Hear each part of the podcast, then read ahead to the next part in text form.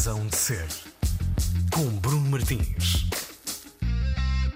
Sejam muito bem-vindos, Razão de Ser, aos sábados de manhã na Antena 3, com todos os episódios disponíveis para escuta na plataforma RTP Play e também nos vários serviços de podcast. Hoje, com mais uma convidada especialíssima, uma jornalista cada casa, Cândida Pinto, mais de 30 anos ao serviço da informação, com uma enorme paixão pela reportagem. A passagem pela Ucrânia neste ano de 2022 terá sido a sua última grande uh, aventura, mas uh, da sua história contam-se variadíssimos trabalhos uh, em Angola, na Guiné, no Kosovo, Afeganistão, Timor, uh, Líbia, que já lhe valeram várias distinções e prémios de jornalismo. Cândida, muito bem-vinda. Bom dia, obrigado. Uh, são, como eu disse, mais de 30 anos a trabalhar em televisão. no jornalismo, pode dizer-se que já fizeste tudo, Cândida? Nunca está tudo feito. eu acho que a experiência é muito importante uh, e pode dar-nos ferramentas para encararmos uma situação ou outra de uma forma talvez mais consciente, uhum. mas uh, isto é uma tarefa nunca acabada. Uh, mesmo em reportagem, porque as tecnologias mudam, uhum. os cenários mudam, as sociedades mudam, portanto, uh, o fascínio é esse, é sempre tudo novo e nós temos que ter a abertura para entender como é que uh, os acontecimentos se processam, como é que as coisas acontecem no tempo que estamos a viver. O próprio jornalismo também ele, também ele é mutável, não é? O próprio uh... jornalismo muda, embora na sua essência uhum. creio que se mantém. Uh, creio que a base e os fundamentos são, são os mesmos sempre, que é de facto revelar situações que devem ser do domínio público, uh, alertar para injustiças uh, extremas que estejam a acontecer, enfim, eh, ter um olho nos direitos humanos sempre. agora, também, obviamente, que a forma depois muda.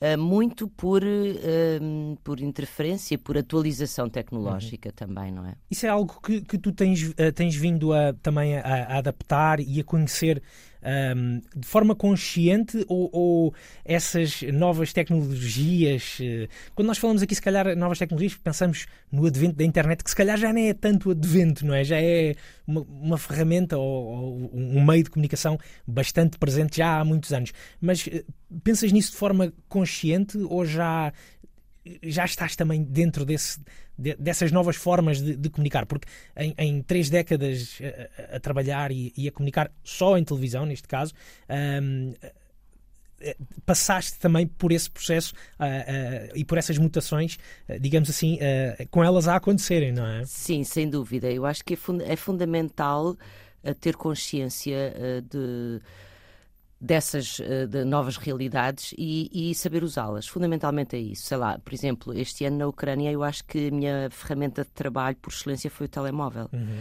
Porque através do telemóvel, uh, porque estávamos num território que, embora em guerra havia uh, Wi-Fi por todo lado, praticamente, tirando as zonas que estavam sim, sim. de facto debaixo de, debaixo de fogo e que aí de facto as comunicações estavam suspensas, mas de resto era possível ter acesso ao Wi-Fi por, por todo lado.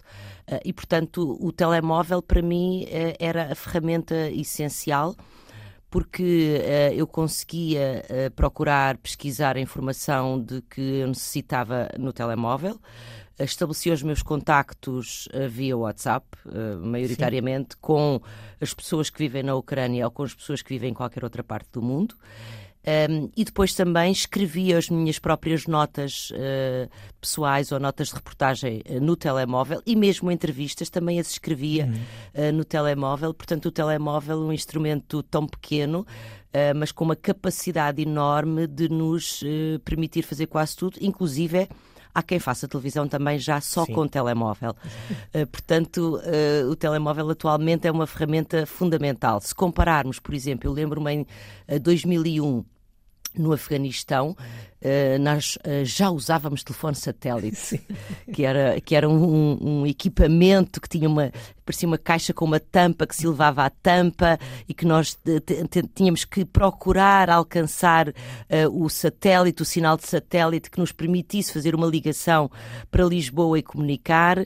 Um, e até uh, recuando um pouco mais, quando não havia uh, os telefones uh, satélite, em que nós tínhamos que ir, por exemplo, em termos de, de, material de edição em televisão, tínhamos que levar uns caixotes pesados, com umas máquinas pesadas, usava-se as cassetes, que hoje é uma coisa sim, obsoleta. Sim, sim. portanto, a nossa bagagem era muito mais pesada e muito mais volumosa uhum. do que é hoje.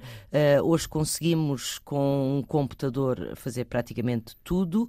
Uh, e, e, as transmissões em direto também se conseguem fazer uh, de, da maior parte dos locais onde há Wi-Fi. Portanto, uh, há uma, uma alteração total do ponto de vista tecnológico que tem que nos facilita muito a vida por um uhum. lado, mas também nos complica a vida por outro, porque um, um, nós somos muito mais solicitados a ter interferências uh, em direto, não é? Uhum. Portanto, uh, isso retira-nos tempo de aprofundar uh, o trabalho no terreno de reportagem e de contacto com as próprias pessoas. E, portanto, é preciso aí fazer por encontrar um equilíbrio uhum. que faça sentido entre a, a, comunicação com a estação de televisão para a qual estamos a trabalhar, no caso o RTP, uh, e o tempo para uh, conhecermos bem o sítio, entendermos a situação que estamos a viver. Uhum. Tu, no caso da, da, da Ucrânia, já tinhas estado na Ucrânia antes de 2022? Já tinha estado em 2014, uh, em maio de 2014,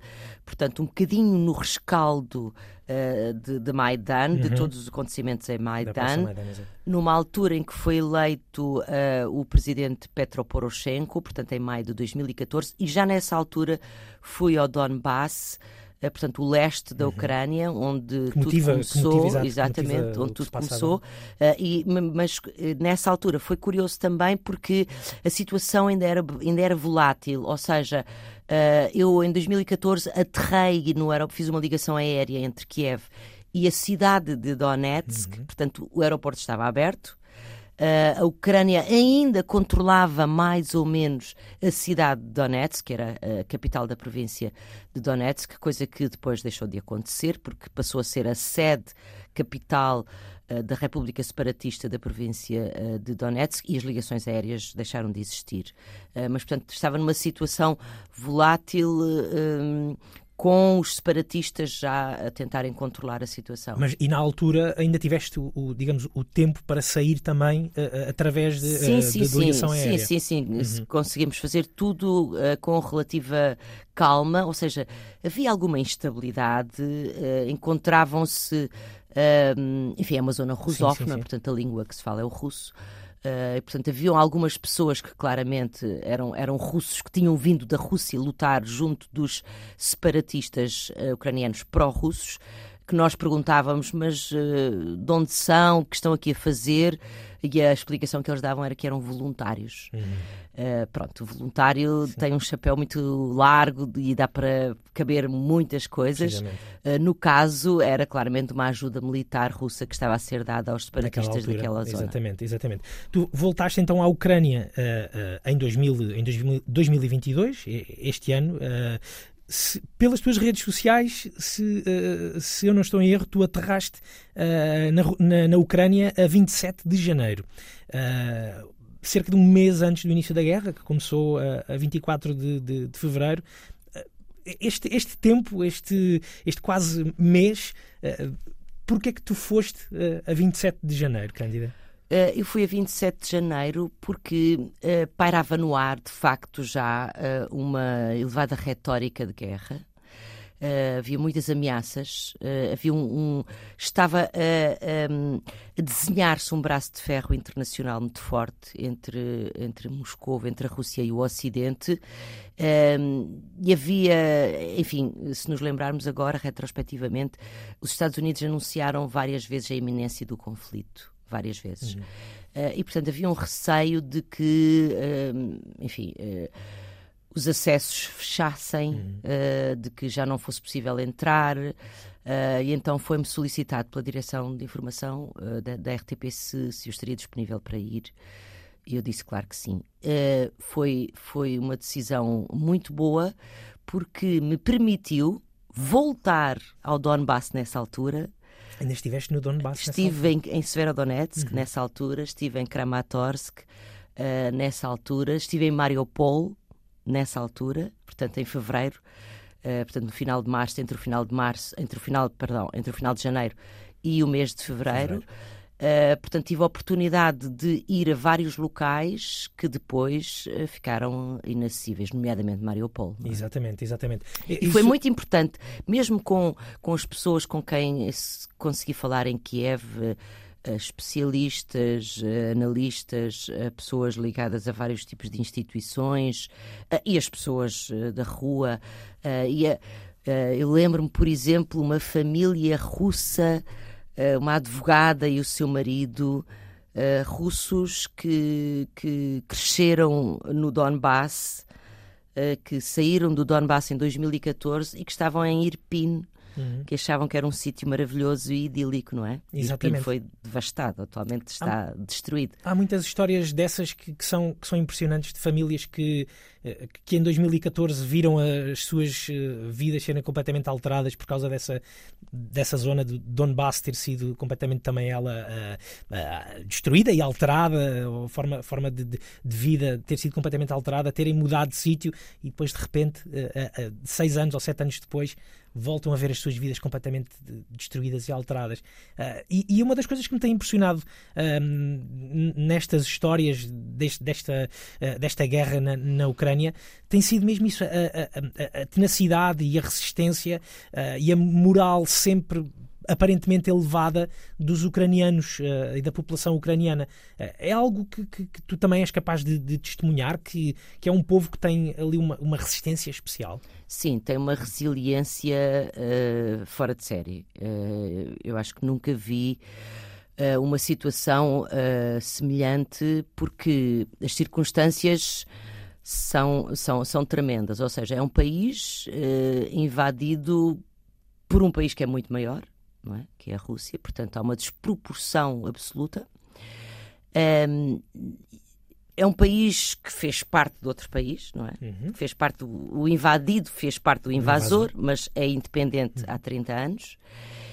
Uh, portanto, os laços são muito grandes. Há muitas pessoas que vivem na Ucrânia que fizeram parte do Exército Vermelho. Fizeram parte do Exército Soviético. Todos os homens que têm 50 anos uhum. ou mais fizeram a tropa Uh, no Exército Vermelho. E que agora exército... estão a lutar ainda, a lutar não é? Porque contra, ainda têm que lutar contra, exatamente. contra esse Exército agora são Vermelho. veteranos Exato. que lutam contra, contra, contra os russos. Uh, mas há uma, há uma questão de, de, de resiliência extraordinária que tem muito a ver com algo que eu de facto uh, apreendi muito nos dias antes do, do, início da invasão, que é a opção uh, de vida. Ou seja, Kiev, a capital da Ucrânia, é, é, uma cidade completamente ocidentalizada, não tem grande diferença de qualquer cidade da Europa, vibrante, com músicos na rua, com flores a vender na rua, com cafés, planadas, eh, uma vida absolutamente idêntica à vida uh, ocidental ou deste lado da Europa, e de facto todas as pessoas diziam que, uh, pelo menos as pessoas com quem nós falávamos, uhum. diziam que de facto o objetivo era seguir a linha uh, ocidental. Ter um estilo de vida ocidental. Uh, baseado nos valores democráticos, lutando contra a corrupção, que é um problema endémico na Ucrânia, mas que as pessoas estão mais conscientes atualmente e, uhum. portanto, que havia um esforço é um por lutar contra, contra isso também.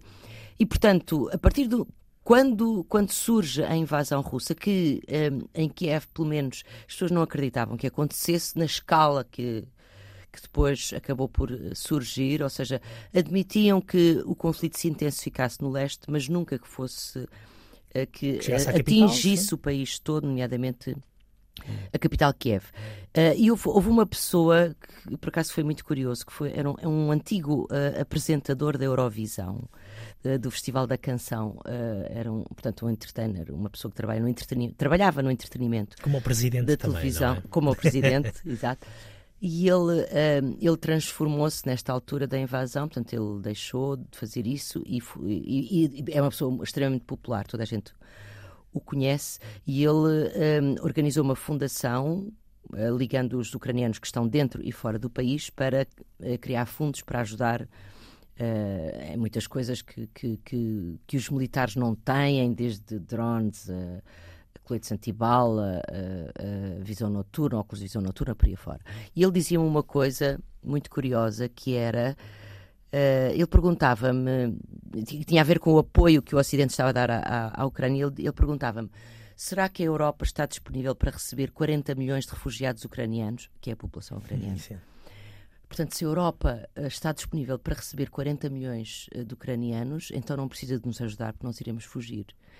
Uh, se a Europa acha que 40 milhões de refugiados é capaz de ser um bocadinho excessivo, então será melhor ajudar-nos porque nós estamos aqui para combater, mas nós não temos armas suficientes e não temos uh, meios suficientes para combater esta invasão.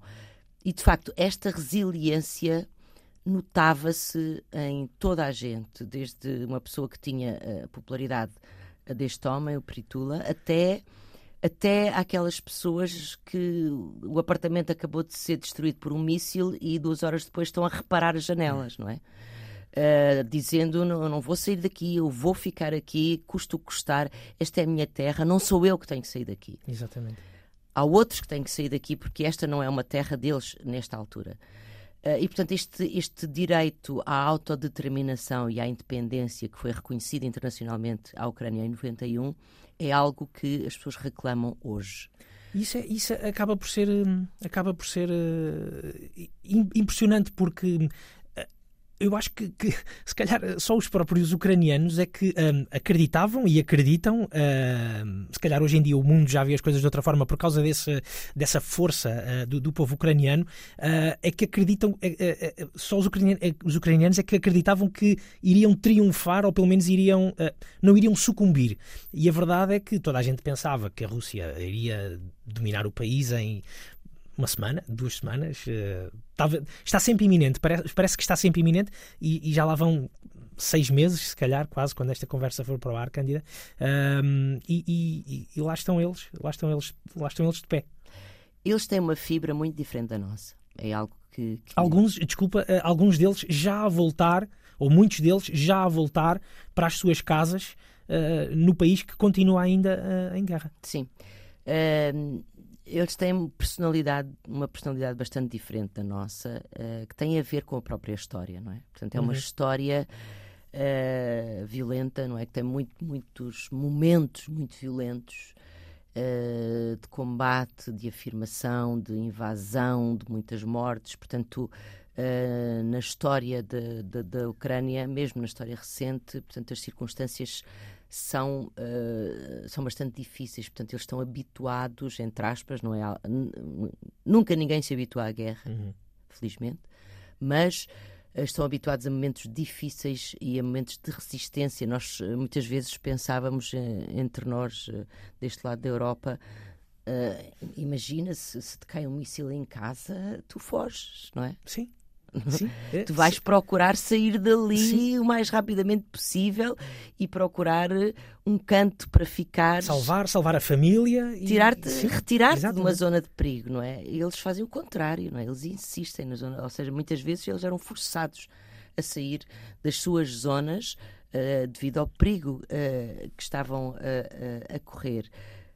portanto, eu, eu acho que de facto há ali uma, uma, uma predisposição para uh, resistir uh, que tem a ver com. Uh, é preciso ter em conta que nos últimos oito anos de conflito de baixa intensidade no Donbass morreram 14 mil ucranianos, soldados. Ora bem, estes soldados são do país todo, uhum. portanto há muitas famílias que tiveram uma morte devido à questão do Donbass. E pelo Donbass também passaram 200 mil soldados, são, são miúdos, não é? 20, 20 e poucos Sim. anos do to, de todo o país, que hoje são veteranos, têm 30 anos e são veteranos e estão a combater de novo. Portanto, uh, o conflito tocou as famílias todas da Ucrânia, praticamente, não é? Portanto, é algo que eles uh, conhecem, que põem um bocadinho para o lado, não é? Está lá no leste, as pessoas que não vivem no leste, é? Põem, põem para o lado, mas um, mas está, uh, está presente. A guerra na, e o conflito na, na está presente na, na, vida deles. E depois também um, houve, uma, houve, uma, houve uma, uma, frase que eu achei muito curiosa no, no, no dia em que me vi embora, uh, uh, no, no, final de, de, de, maio, no último dia de maio, estava a despedir-me uh, do, do, do, do, moço de recados, se assim se pode chamar, do hotel que nos ajudava a trazer as malas e tudo isso, muito simpático, um miúdo de 20 e poucos anos. Uh, Estava-me a despedir dele, a agradecer uh, a, a, forma como ele sempre nos tinha ajudado e a desejar-lhe boa sorte. E ele voltou-se para mim e disse: Nós não temos para onde recuar, nós não temos alternativa, nós temos que ficar aqui e lutar pelo nosso país, pela nossa casa e pelas nossas famílias. Nós não temos para onde ir, não, não há forma de recuar. E de facto é assim que eles se sentem, não é? Essa resiliência é, é um bocadinho. Uh, a alternativa é fugir. E fugir é perder. Acaba por ser é impressionante. Fugir é perder a, a, terra, a casa, a origem, tudo isso. Exatamente. E portanto, daí, mesmo que seja difícil, uh, essa resiliência Exatamente. está lá. Outra coisa também que me impressionou imenso, só para terminar esta sim, sim, sim. foi uh, muitas das pessoas, mesmo nos sítios mais uh, terríveis, sei lá, em Borodianka, uma cidade satélite de Kiev que foi arrasada, uh, nós estarmos a entrevistar uma pessoa, ela a contar-nos coisas terríveis e no fim abraçar-nos e agradecer o facto de lá estarmos. Eu, eu tenho, tenho, tenho, uma curiosidade, estava, estava a ouvir a, a falar e, e, estava a pensar numa, numa coisa que é a tal, a tal resistência, uh, está-lhes no sangue do, dos ucranianos, mas esta resistência em particular deste conflito uh, que existe em 2022, tu achas que o, o jornalismo também pode ter um papel importante? Uh, a existência, por exemplo, e, e foi algo que, que, que, o governo ucraniano batalhou bastante, foi o, o, existir sempre estas redes de, de, de, internet por, todo, por todo o país, mesmo em período de conflito, foi uma luta muito grande do governo para que isso se conseguisse manter. Foi importante esse trabalho dos jornalistas, dos muitos jornalistas que, que puderam ir para, para, para a Ucrânia, para, chamar a atenção para, tu, para, para, toda esta resistência ucraniana. Achas que o jornalismo teve um papel uh, mais determinante do que em outros conflitos que tu tenhas tido? Uh, acho que o jornalismo aqui teve um papel muito importante, uh, sem dúvida. mas nós não nos podemos esquecer que isto é um conflito e que o grau de propaganda é elevadíssimo. Uhum quer do ponto de vista das autoridades ucranianas, quer do ponto de vista de Moscou, não é? Portanto, a verdade uh, é sempre uma coisa longínqua e o nosso trabalho é aproximar-nos dos factos, uhum. não é? Mas com a consciência de que é uma aproximação aos factos. Entretanto, o que temos estado aqui a falar muito, muito é até das próprias pessoas, Exatamente. É? Exatamente. Depois há os civis. Exatamente. Pronto. Depois há aquilo que nós vemos, há aquilo que nós contactamos diretamente e que podemos reportar diretamente porque assistimos, uhum. não é? Pronto, isso é uma, é, uma, é uma evidência, é um objetivo, é uma verdade objetiva, é uma evidência porque está à nossa frente. Uh, mas temos que ter consciência, por exemplo, uh, as autoridades ucranianas nunca divulgaram o número de mortos, nem o número de feridos uhum. em combate uh, militares. Sim, sim. Nunca, até hoje. E isso, obviamente, que tem a ver com o manter essa resistência de pé. O, o, o manter essa esperança de que vão conseguir vencer o conflito. E sempre revelaram o número de mortos de soldados russos. Uh, que é um pouco, enfim, como é que sabem, não é? Exato. Pronto. Uh, e, e, sempre com, com um número elevadíssimo, uhum. não é? Uhum. Pronto. A Rússia negou factos objetivos que nós vimos. Uhum. Portanto, uh, o nível de propaganda é muito elevado sempre num conflito. Sem dúvida, e é preciso termos consciência disso, que estamos a navegar muitas vezes em zonas da, pantanosas. Faz parte da estratégia de ambos os faz lados. parte. Uh, a propaganda é, tem por vezes uma importância quase similar à força militar no terreno, não é? E, portanto, o nosso trabalho ali, houve, houve essa circunstância extraordinária de eh, de estarem na Ucrânia milhares de jornalistas. Há muito tempo que não se via isto num conflito. Alguma vez se viu? A quantidade, milhares, milhares de jornalistas por todo lado, foi uma coisa eh, de facto eh, extraordinária. E claramente isto tem a ver com o facto de ser um conflito em território ocidental uhum. na Europa e que opõe uh, Moscovo à União Europeia, à NATO, sim, aos Estados sim. Unidos uh, e, à, e, à, União Europeia. E, portanto, uh, isto de facto catapultou para a Ucrânia uma, uma, milhares de jornalistas. E a Ucrânia acaba por ser um cenário dramático, trágico, porque é onde morrem as pessoas, Mas eles também sabem que na luta eles estão sozinhos. Isso é uma consciência que eles têm muito clara.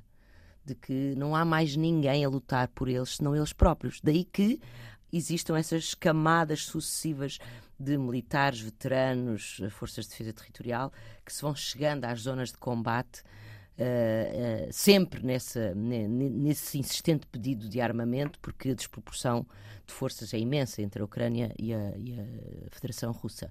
É um ponto, é um território vasto, uma planície vasta, mas altamente sensível do ponto de vista geoestratégico. Não é? e, tu, tu consegue... e, que, e, que, nós sentimos as ondas de choque, o preço da gasolina, o preço dos alimentos, uhum. portanto, isto bate-nos à porta diretamente e vamos ver como é que vai ser o próximo inverno. Era isso que eu, que eu queria perguntar também, até para fecharmos aqui um, um bocadinho o capítulo da, da, desta guerra Rússia-Ucrânia, uh, consegues perspectivar, ou tendo estado lá, acompanhando de perto uh, o, o, que vai, o que vai acontecendo, o que, o que é que achas que vai acontecer nos próximos tempos, Cândida? Uh, eu acho que é difícil prever eh, exatamente os desfechos deste conflito, porque o grau de imprevisibilidade uh, de, de, do Kremlin é, é muito grande e tem, e, tem, e tem demonstrado ao longo do tempo. Eu acredito que a Rússia tem por objetivo uh, ficar com o Donbass, ficar com o leste da Ucrânia e com o sul, ou pelo menos parte do sul, se não o sul total, mas pelo menos parte do sul. Uh, e vamos ver se uh, a Ucrânia uh, vai ter força para manter a sua determinação de, de, se manter como país soberano até à fronteira que está, nesta altura, delineada, não é? Ou se vai abdicar desses territórios. Uh, até agora, todas as indicações de, do ponto de vista das, das autoridades e mesmo das pessoas é que a soberania nacional, a integridade territorial deve ser mantida Portanto, eh, as partes que estão ocupadas devem ser reconquistadas. Uh, mas isso é um esforço. Uh, ou seja, isto pode também uh, enverdar por um caminho de um certo esquecimento, não é? que é o que está a acontecer. Que é o que está a acontecer. É? Portanto, aquele uhum. conflito que teve durante estes, este primeiro semestre 2022, que teve um, uma violência enorme, uma atenção mediática extraordinária, pode acontecer a mesma coisa que aconteceu ao que se passou no leste, no Donbass, nos uhum. últimos oito anos. Falou-se em 2014 e o conflito prolongou-se até 2022 e nunca mais houve uma palavra sobre isso. A Ucrânia pode entrar numa segunda fase, sendo que as áreas ocupadas são maiores atualmente. Uhum e já não são só as forças separatistas, é a Rússia que está lá dentro. Exatamente. Portanto, muda o, o interlocutor. Mas isso pode. É uma situação que se pode arrastar é? e cair no esquecimento. Também depende um bocadinho da, da do tal uh, envolvimento da, da, da, comunidade da, da NATO, de, mas, do apoio que, que, pode ser dado à, mas à não, Ucrânia. Não, não é? nos podemos esquecer que quando as repercussões deste conflito toca no conforto europeu, as opiniões públicas manifestam-se e os governos perdem força naquilo que pode ser o seu esforço hum. de apoiar as forças ucranianas na guerra. Exatamente. E, portanto, quando isso nos é pedido, vamos ver que resposta é que nós vamos estamos ver. disponíveis para ver. Para vamos dar. ver o próximo inverno, não é? Exato. Exatamente. Muito bem. Cândida, gostava de te desafiar também para partilhares connosco um bocadinho uh, dos teus gostos pessoais, uh, musicais. Uh, o, que é que, o que é que te apetece ouvir hoje aqui na, na Razão de Ser? Olha, se calhar começava por ouvir a PG Harvey. Vamos a isso então. PG Harvey, primeira escolha de Cândida Pinto, a nossa convidada de hoje aqui na Razão de Ser.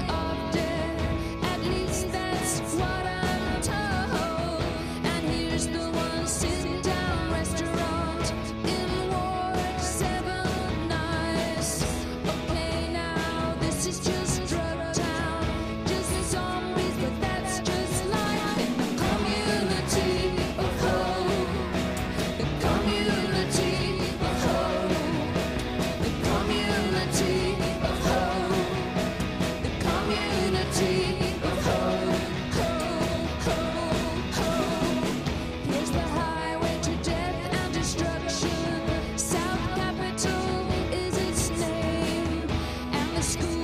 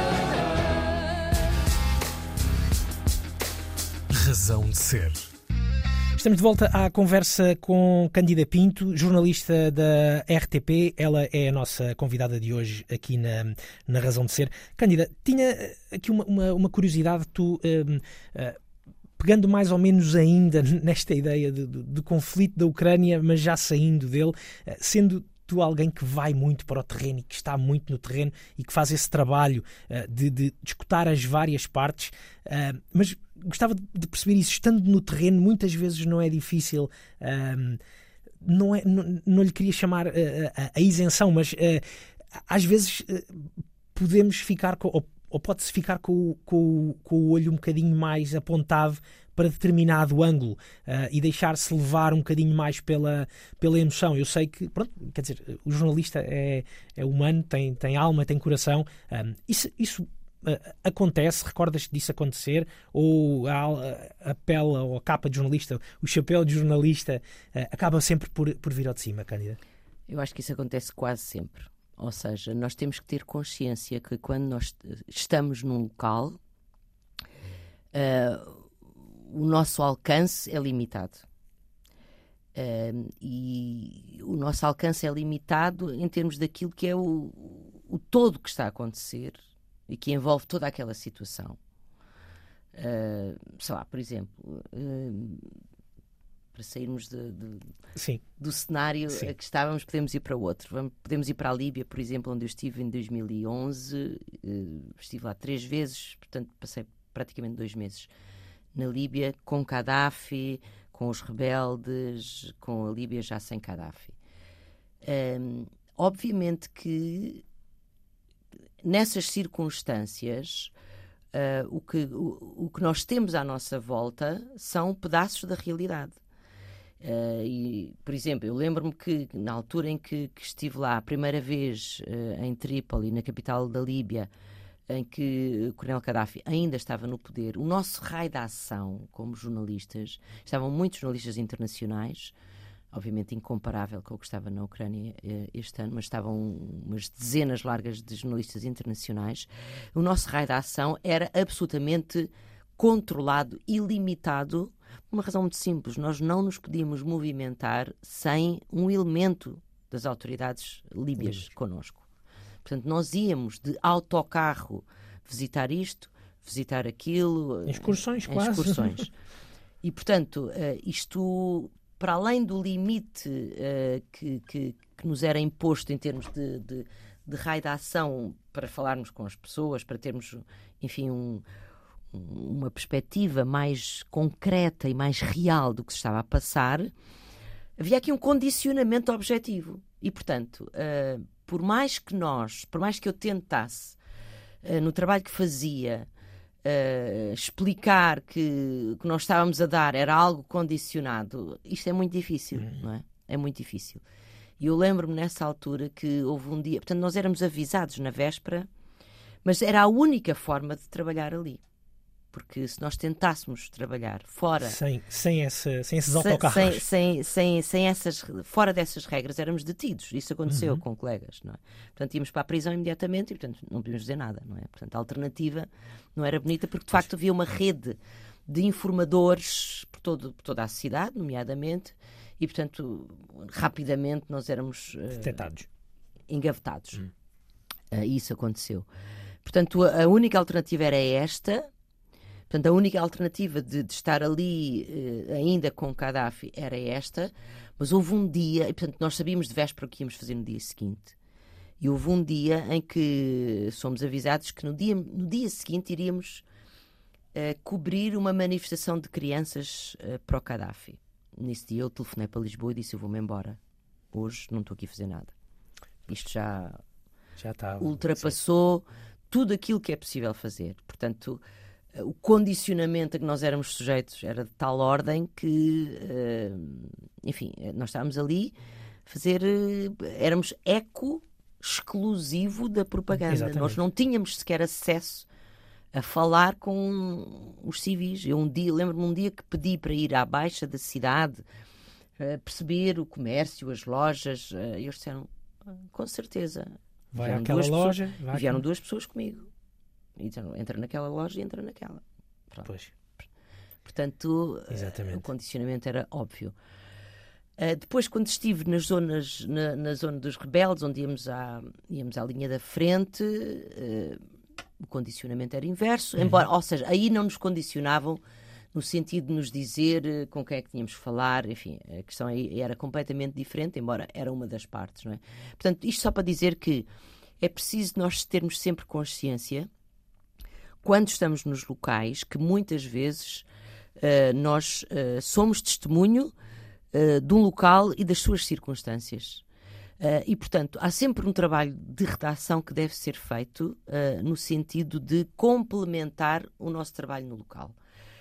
Contudo, eu acho sempre que uh, a prioridade do jornalista é ir ao local, é ir ao sítio. E que não há nada que substitua o jornalista ir ao local onde as coisas estão a acontecer. Porque há, há o som, há os cheiros, há a maneira de estar das pessoas, há, há, a realidade sem filtros. E que depois acaba por ser tudo isso que também acaba por construir o texto do jornalista, não é? Obviamente. é? Mesmo um jornalista condicionado acaba por ter sempre Mesmo uma caneta para escrever. Uh, isso, a realidade é aquela. Exatamente. Ou seja, quando nós estávamos na Líbia com Gaddafi, nós estávamos condicionados no nosso trabalho a população estava condicionada naquele regime. Uhum. Exatamente. E depois, de, depois da queda de Gaddafi, falei com muitas pessoas que diziam que o nosso maior pânico, o nosso maior medo, o nosso maior fantasma em cima das cabeças era o desaparecimento de elementos da família. Porque se alguém dissesse mal do Coronel Gaddafi, podia desaparecer. desaparecer. E isso acontecia. Havia famílias que que não sabiam onde é que estavam elementos, o tio, o primo, o filho, a mãe, uh, que pura e simplesmente desapareceram, não sabiam se estavam vivos, se estavam mortos, se estavam presos, o que é que lhes tinha acontecido. Portanto, o condicionamento fazia parte daquela sociedade. Oh, Candida, e não é aí que entra também muito o valor do, do tempo no trabalho do jornalista? Porque, por exemplo, uh, estiveste na, na, na Líbia, como estavas a dizer, por três vezes. Uma delas condicionada, a segunda vez a ver um outro ângulo e a terceira vez uh, numa mudança, numa de, mudança regime. de regime.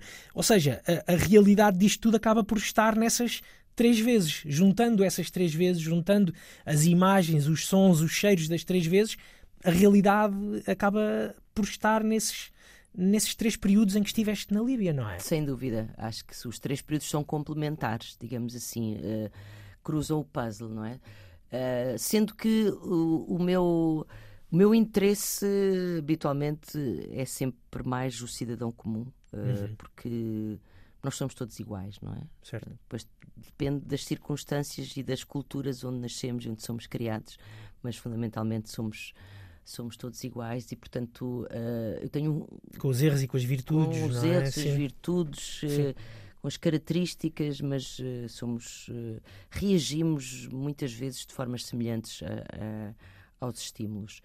Um, e, e, isso de facto o que me interessa de facto é perceber como é que as pessoas se se posicionam, se comportam perante momentos de grande adversidade e, momentos de grande desafio, não é? Desafio uhum. de, o desafio da sobrevivência, não é? Que é extraordinário, não é? Em que também há nessas alturas uh, algo que me interessa muito, que é a transparência. Uhum. Ou seja, quando, quando há urgência da sobrevivência, as máscaras caem. Exatamente. Não há tempo para as máscaras. Portanto, as pessoas são uh, aquilo que mostram, ou mostram aquilo que são, melhor dizendo.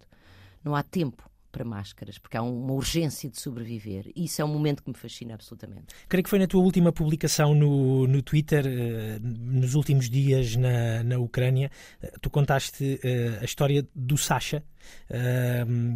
E, e, citaste uma, uma, uma frase do, do, do Sasha na Ucrânia que dizia, creio que em Kiev, que dizia: Já tive muitas experiências com medo em 2014, porque haveria de ter medo agora. Só vivemos uma vez é um bocado isto que também te faz uh, a ti querer uh, ir sempre para estas uh, zonas de conflito. Por exemplo, quando a direção de informação da RTP te diz não queres ir um, para a Ucrânia porque parece que vai acontecer qualquer coisa e tu dizes claro que sim, quero ir já. É, é um bocado estranho, eu não sei muito bem porque é que eu. Ou seja, eu sei porque é que vou, eu vou porque, porque, porque eu acho que Uh, é um privilégio uh, viver estes momentos por dentro, não é? Portanto, é algo que me, me fascina, de facto, viver estes momentos por dentro, apesar de ter medo sempre, apesar de, de, de todas as dificuldades que, que isto envolve. Uh, mas e dos riscos que, que corremos muitas vezes, mas eu acho que é, é de facto essa o privilégio de estar por dentro de algo que está a acontecer é único, não é? É completamente diferente. Uhum. Não tem nada a ver. Uh, estar aqui, nós, nós uh, aqui em Lisboa, se calhar recebemos muito mais informação do que a informação que eu tenho acesso lá. Sim. Embora hoje, com o precioso telemóvel, a informação é igual a que chega aqui ou a que eu tenho ao, ao meu dispor, não é? Um, aqui talvez pode ser mais complementada com outro tipo de, de elementos, há mais tempo para, para pesquisa, tudo isso. Eh, mas uh, o, o, sentir uh, as situações no local é completamente diferente e por muito terríveis que sejam os momentos, por vezes, é algo que nos permite entender a atualidade do mundo onde uhum. nós vivemos de uma forma diferente, como uh, espectadores especiais, não é? Porque estamos no local, não é? Não fazemos Sim. parte do conflito, mas estamos no local. Sabes que eu, eu enquanto jornalista, sempre, eh, sempre adorei fazer reportagem, eh, não, não nos cenários em que, em que tu tens estado, uh, mas sempre adorei fazer reportagem, uh, mas sempre tive um, um, um, um, pânico de uma coisa que é o chamado fear of missing out, uh, que é ir para o sítio, ir, ser enviado para fazer, para cobrir qualquer coisa e perder se calhar, o, a tal notícia. Sempre tive, sempre tive medo disso. E num cenário de guerra em que temos um país em guerra ou temos uh, qualquer coisa a acontecer uh, por todo o país e tu estás naquele sítio, uh, não tens medo disso, de, de perder o, digamos, a notícia grande e ficares só com aquilo que, que viste naquele momento, que obviamente que é importante. A história do Sasha, por exemplo. Sempre, é? obviamente que sempre, não é? Mas também eu, eu acho que isso é uma coisa que nós aprendemos a relativizar. Uhum, pois. Porque é impossível. É impossível, porque uh, se bem que já me aconteceu uh, estar a fazer uma reportagem uh, ao início da manhã e a meio do dia acontece outra coisa e aquela reportagem vai diretamente para o lixo e eu vou fazer a outra a seguir. Isto já me aconteceu em Bagdá, por exemplo, não é? Portanto, essas coisas acontecem e nós Exato. temos que ter uh, elasticidade para perceber que todo o trabalho daquelas primeiras horas caducou, já não, já não tem validade, porque a realidade saltou, mudou. E, portanto, uh, nestas circunstâncias Obviamente que nos. Eh, enfim, por exemplo, havia sempre uma questão muito, muito sensível que era a capital Kiev e sair de Kiev. Uhum. Não é? E saímos de Kiev e se acontece qualquer coisa em, em Kiev, Kiev, nós não estamos lá. Pois. Por um lado, é verdade que a questão de nós eh, perdermos a notícia do dia está sempre presente. Sim. Mas também é preciso aprendermos a relativizar isso, no sentido de eu posso perder todos os dias a notícia do dia e meter isso na cabeça e um, acertar, de certo modo, uma forma de trabalho que é uh, eu tenho que fazer a minha própria, o meu planeamento, a minha uhum. agenda das coisas que eu quero fazer tendo consciência que tudo aquilo que se faz tem que ser emitido imediatamente, porque no dia a seguir eh, a realidade muda. Exatamente. E eventualmente falhando a notícia do dia que está a 500 km de mim. Pois. Mas isso Lisboa dará. Cândida, estavas a falar do, do medo, que é algo que te um, assalta sempre e vai sempre contigo na, na bagagem, cada vez que, que viajas. Um, como, é, como é que se lida com, com o medo? Por, porque é que o, o medo acaba por, por uh, se inferiorizar a essa vontade de estar no, no centro dos acontecimentos?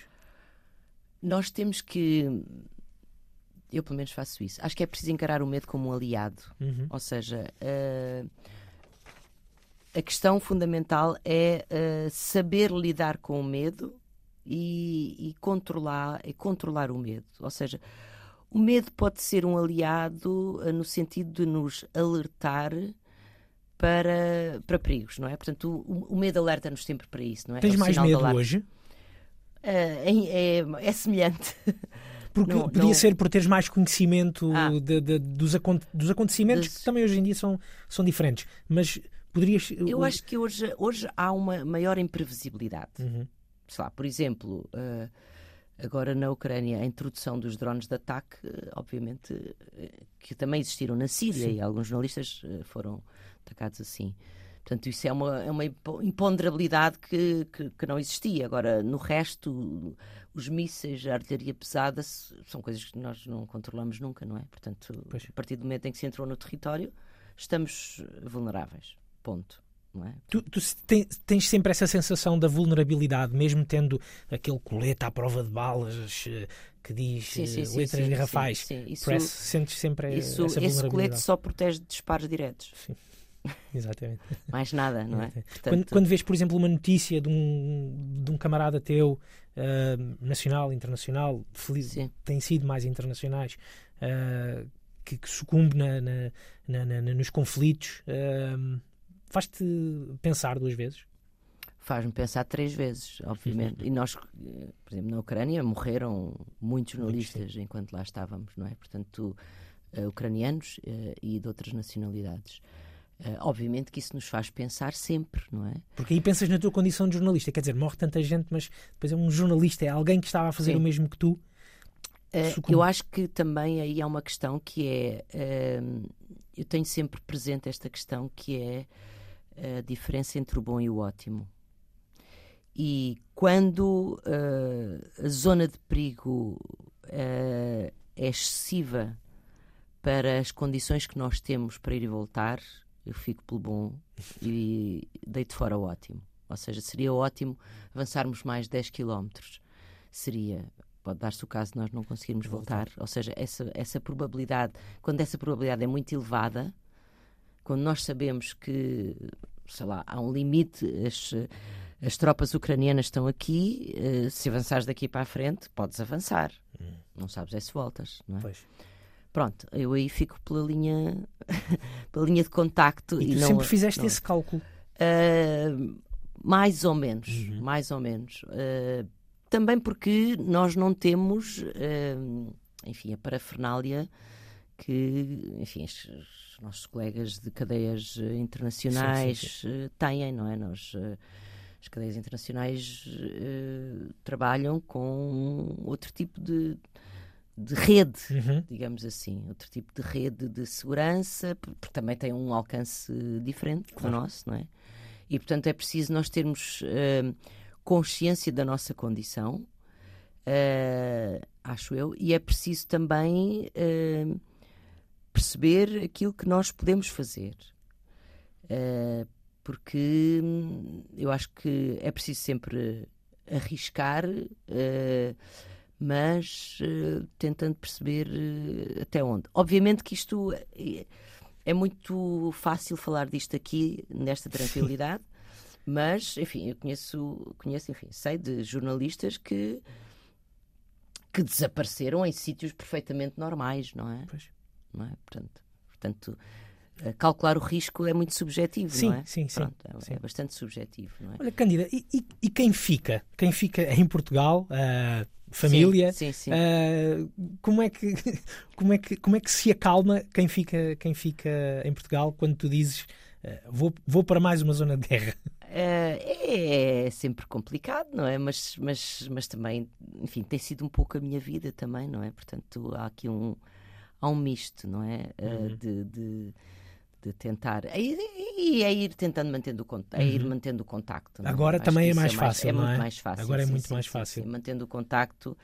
Eh, e pronto, e resolvendo as questões assim e tal. Pronto. Os, os- os momentos mais difíceis fala-se depois, não é? Não se fala durante. Conta-se depois. Conta-se depois e pronto. Se possível à mesa, se com possível calma. à mesa com muita calma e pronto, as coisas vão andando assim. Muito bem. Olha, Cândida, nós estamos eh, quase, quase a chegar ao fim. Eh, ainda tenho tempo para algumas perguntas que eu eh, eh, queria mesmo fazer, eh, nomeadamente a paixão pelo jornalismo. Um, sei que também eh, estiveste ligada à rádio, nós não vamos ter tempo para, para falar sobre, sobre tudo isto, mas esta paixão do jornalismo vem, vem de onde, Cândida?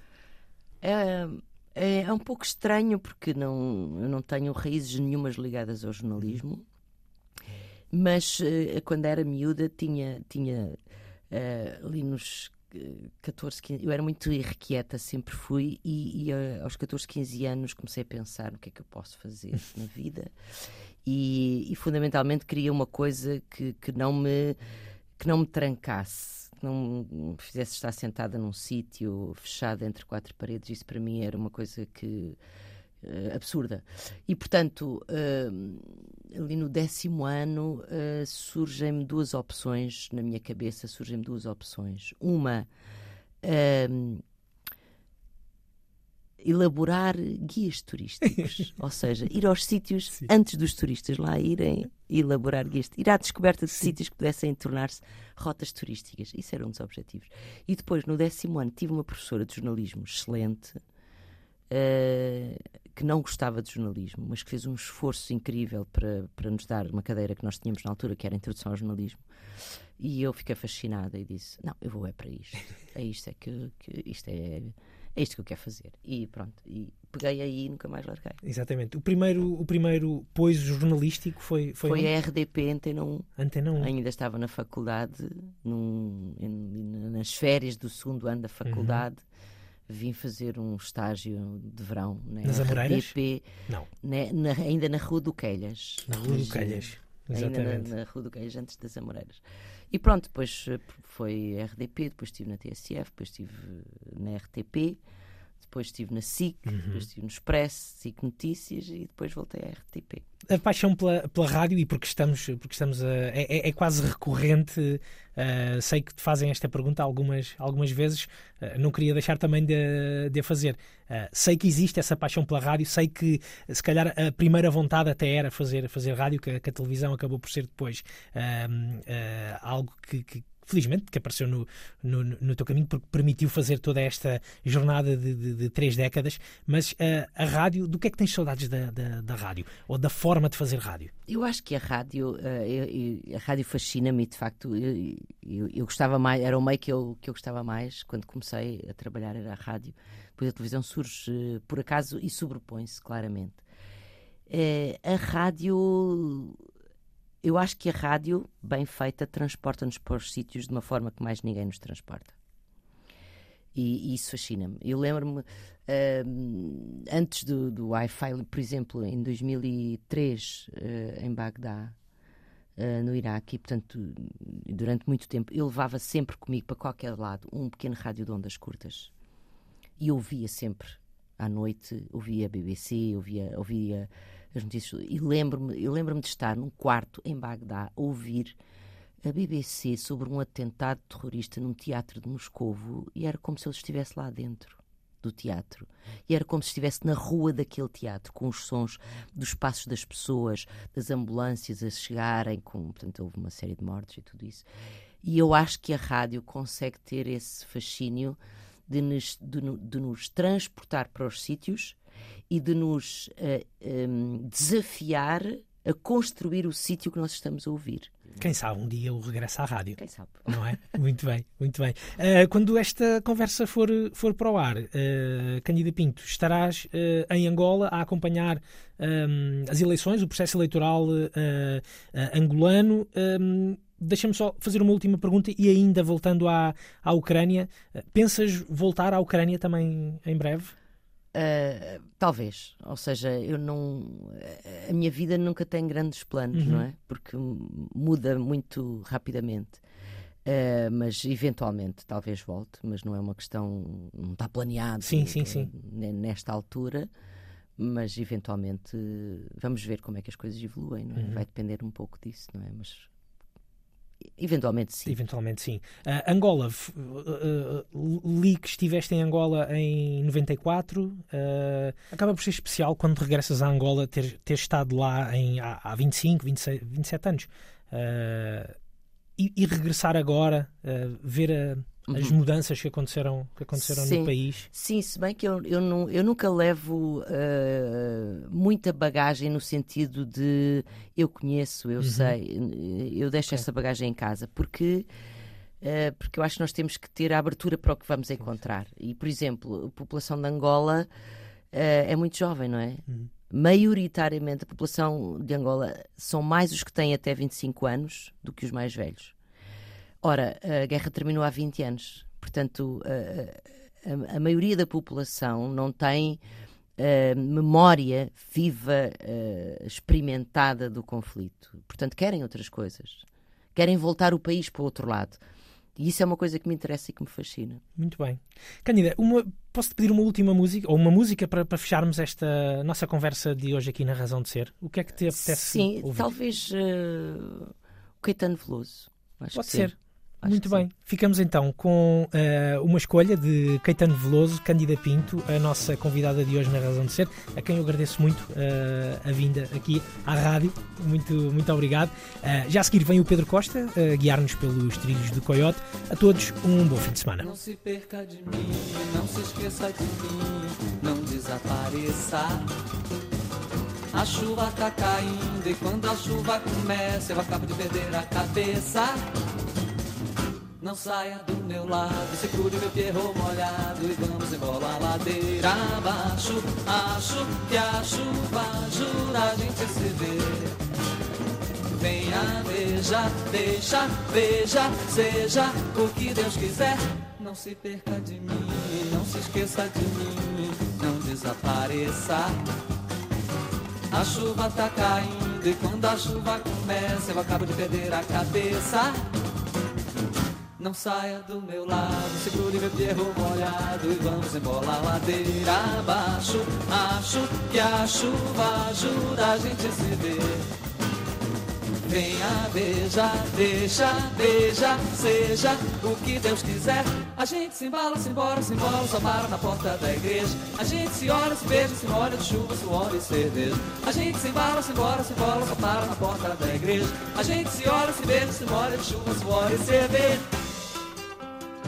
Não se perca de mim, não se esqueça de mim, não desapareça. A chuva tá caindo e quando a chuva começa eu acabo de perder a cabeça. Não saia do meu lado, segure meu perro molhado e vamos embora ladeira abaixo. Acho que a chuva ajuda a gente se ver.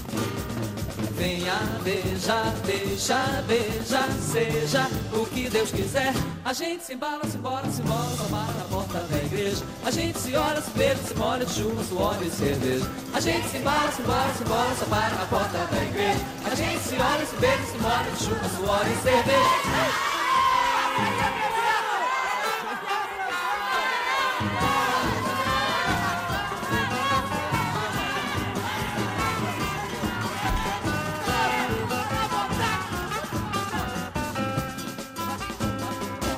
Se perca de mim, não se esqueça de mim, não desapareça.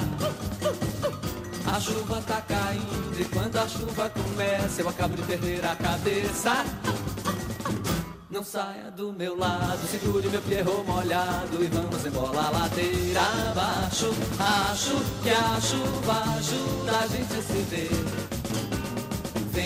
beija, deixa, beija, seja o que Deus quiser. A gente se embala, se embora, se embora, só para na porta da igreja. A gente se olha, se beija, se molha de chuva, suor e cerveja. A gente se embala, se embora, se embora, só para na porta da igreja. A gente se olha, se beija, se molha de chuva, suor e cerveja.